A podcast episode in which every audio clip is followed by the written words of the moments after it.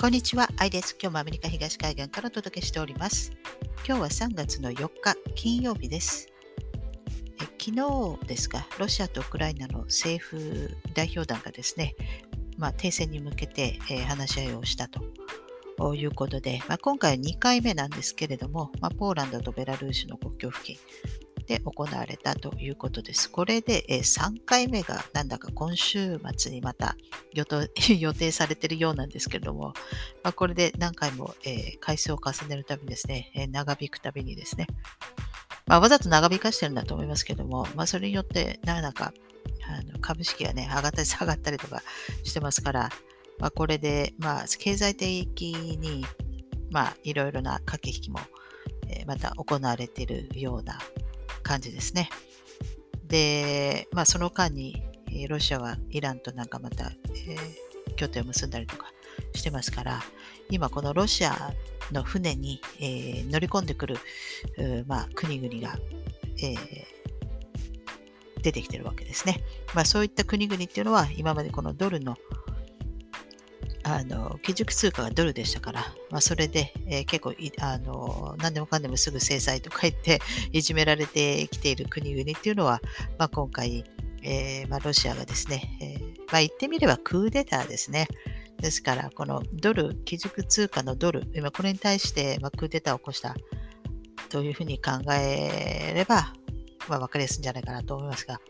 まあ、それで、えー、実際に、まあ、結構ゴールドとか持ってますから、多分これでですね、新たな、え、準備通貨を用意するんだと思います。ドルに対抗して。で、こちらに、こちらの船に乗り込もうと、え、している国々ですね。たくさんありますし、で、今注目されているのは、やはりインドなんじゃないかなと思います。まあ、中国は乗るにしてもですね、ここでインドが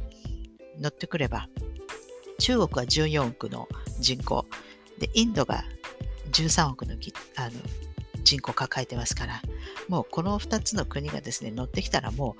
う、えー、基軸通貨としてのドルっていうのはもう崩壊するんじゃないかなと思います。だから、この間、あの、日本、アメリカ、オーストラリア、インドのあの首脳会談がテレビ、テレビでしたけれども、まあ、あって、で、まあ、これでクワッドの首脳会談、テレビ形式のですね、えー、まあ、そういうのをやったんですけれども、その時にインドが、まあ、今回のこのロシアが行ったこのウクライナに対してですね、行ったこの行為、これを、えー、非難しなかったそうです。ですから、えー、まあ、中立をかなり保って、えー、いるようです。ですから、沈黙を守ってるみたいですね。ですから、このインドが、えー、まあ、もう今後ね、もうドルっていうのは、もう崩壊していく、このドルがあの崩壊するというか、その、あの準備通貨としてですね、えー、崩壊していくんじゃないかと。ですから、そういう未来を、えー、見ていればですね、この新しくできるこの準備通貨の方に乗ってくる。はっきりとはまだあの態度に示してないですけれども、でも中立を保ってるっていうことはですね、そっちに行くと思うんですね。そしたらこの13億と14億の人口がですよ、その新たなあの基準通貨の方に行くってことは、うん、これはかなり、えー、すごいことになるんじゃないかなと。っていうか、そのドル負けちゃうでしょうね。ですから、今、ものすごいプーチン批判がえー、ものすごくものすごく行われてて、でもうウクライナ、もロシア軍がすごいことをやってるような、えー、映像をが流れてますけれども、これもですね、あの私は全部心から100%を信じてませんから、もう今この世の中ですね、映像だけで戦争できると思いますので、あのどこまでが本当なのかも私はよくわかりませんけれどもね、大体あの義勇兵とかを募集してるところではちょっときな臭いと思うんですけど、とにかく、えー、まあ、ロシアが、彼らからしてみればですね、まあ、ロシアが、えー、クーデターを起こした、まあ、やってくれたと、その悔しさですね。だから、あの、資本家たち、なんか 互いに殺し合うんじゃないかと思うんですけど、なそのぐらいあの危機感があ、危機が迫ってるんじゃないかなと思います、彼ら。で、今回のことですね、あゼレンスキー大統領がまあその EU に加盟するというふうに、まあ、正式に申請したということでアプリケーションを記入してましたけれども、でそれで、えー、その隣国の、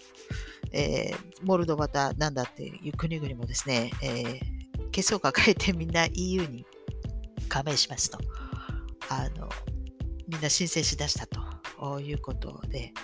これ、えー、によってですね、えーまあ、多分 EU に加盟するということは、これで70年間のそのタイムラインに入るんだということになると思います。ですから、えー、まあ、入れば今後70年は、まあ、一応報酬されるということになるんではないかなと思います。その代わり、えー、自分たちが、え、手出しを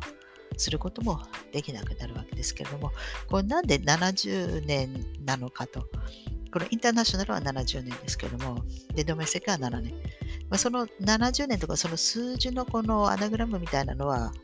まあ、ちょっと別にしても、なんでそういうそのタイムラインに入ったら、まあ、手出しはできないし、手出すことも出されることもできないような、まあ、ある程度そういう保証されてますけれども、なんでかっていうと、だ結局、その債権側がですね、やっぱ王族なわけですよね。ですから、その、王族同士が、そう、コンフリクトになるわけです。そういうのがないと。だ例えば、えー、イギリス王室から、えー、お金を借りて、えー、で、それでまあ、タイムラインに、え乗っかってる国はですね、えいきなりその、例えば、じゃあオランダの王室からお金を借りて、その国に侵略とかしたりとかすると、そうするとこの、えー、債えー、債務とか債権の債務がですね、あちこちに飛び散るわけですよ。だから、その、じゃあそうすると、イギリス王室とそのオランダ王室とコンフリクトが起きるわけですね。だそれを避けるために、ですから本当に勝手ですよね、私たちからしてみれば、その王室のために。ですからそういうふうに、だからこうタイムラインに入ってる間はそう手出しはできないようになってるんです。ですから今回 EU に加盟するということは多分そういうタイムラインに入るということですから、あのまあ、イギリスはあの EU から出てますけども、あの今のあの例えとして言っただけですけども、でもその EU に加盟するということはそのタイムラインに乗っかるということですと思いますので、ですから、あの、まあ、70年間、そういった、えー、状況に、まあ、奴隷、奴隷って言いますかね、なるんじゃないかなと